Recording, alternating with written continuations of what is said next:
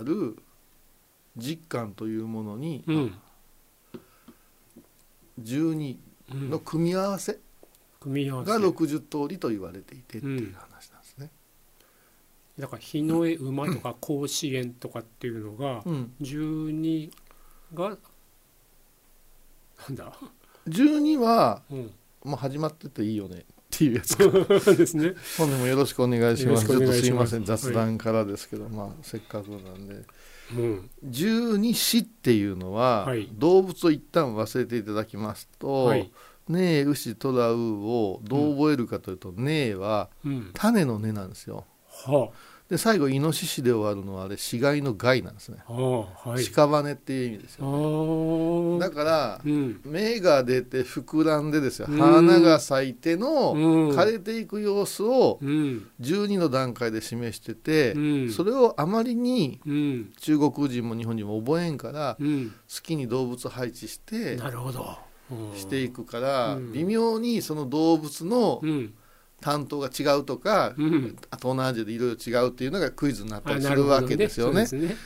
でこのまあでもやっぱし動物にもだんだん意味が入ってきたんかなっていうふうに思うこともあるんですけど、うん。基本的に十二支の詩っていううん、なんとか視点の詩っていう字には横に木片をつけたらいですよ、うん。木木材。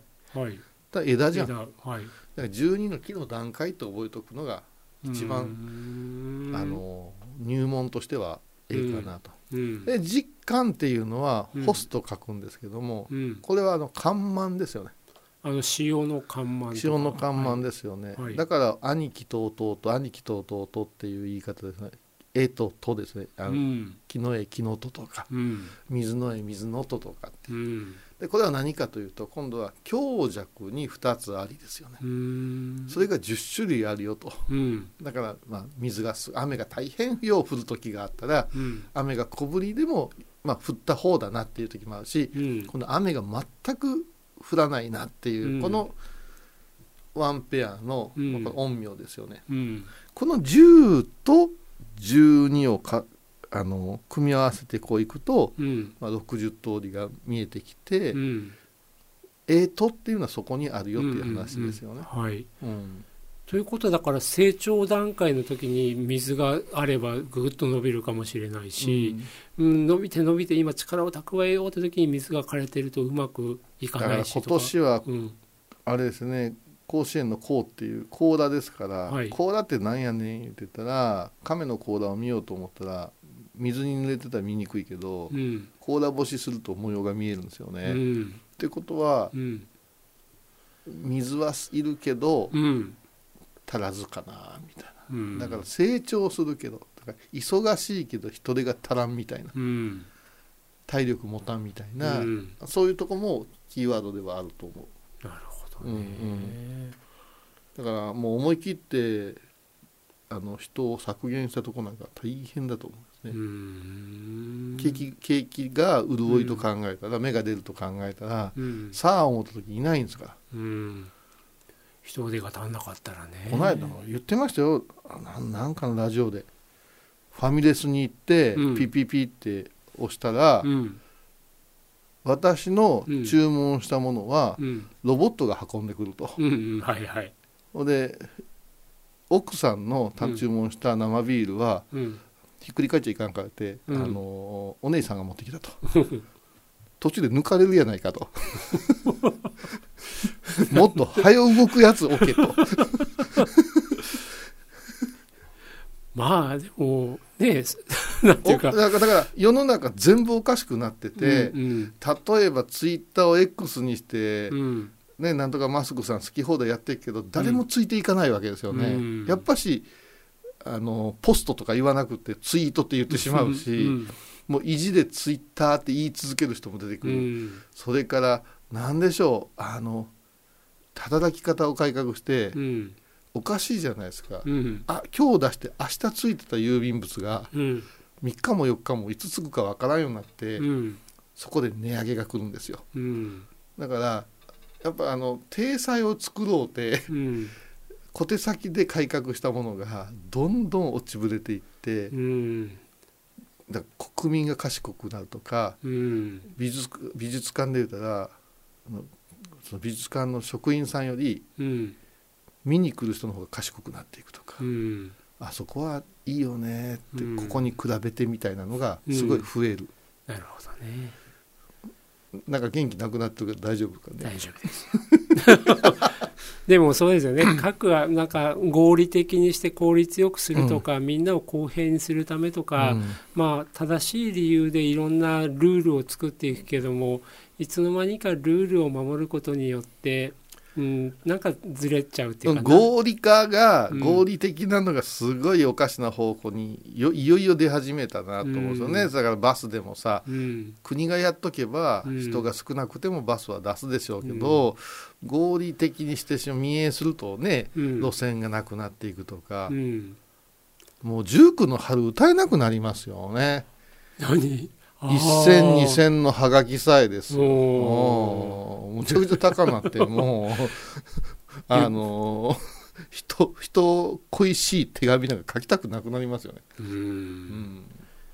まあでもそこがなんていうかな。だからまさに世の中複雑なんだし、うん。あるある一つの見方からだけ合理化効率化したら逆に言うとその複雑な別の面がおかしくなっていくっていうのがうんあのそうだから流通の関係の方に伺うと、うん。ははは運ぶけどうん。配るのはゆっくりでいいよ言われても、うん。こんな倉庫やうん。管理にものすごい時間がかかってるとかあるし、この間も困ったのがねあの和尚さんの訃報が響いた時にうんはい高野山にうん。一応このこんな方が亡くなったんやいううん。宗務ネットいうところに連絡するんですよ、はい。そうすると功績がバババババーっと出てうん「分かりました」と「うん報奨状を送りましょう」とか言ってうん報奨状が式までに届かないっていううんうんえーってなりますよね、んそれ困ったなと思ってそれからコピーの印刷してみたものをうん一応額縁に入ってる体でうん。読むとかね。う、ん。うん。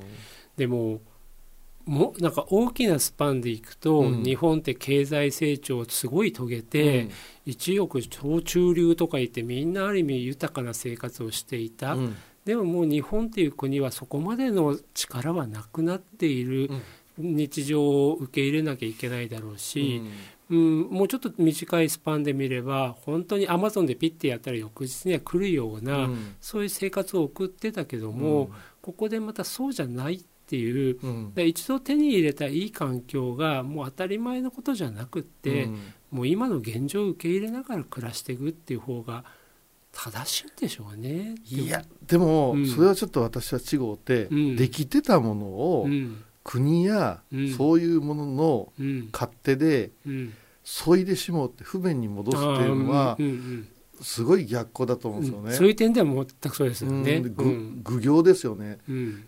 でもう一つ言えるのは、うん。むちゃくちゃ海外の人褒めてくれてんのになって思うんですよね。うん。アニメ見ても、うん。映画見てもさ、うん。ようできとるでって、ううん。ん私もちょっと偉い方が来られたから、うん。何買うて帰られるんかとみんなプラモデルとフィギュアですよ。うん。うん、本当すごいんですよと言われて、うん。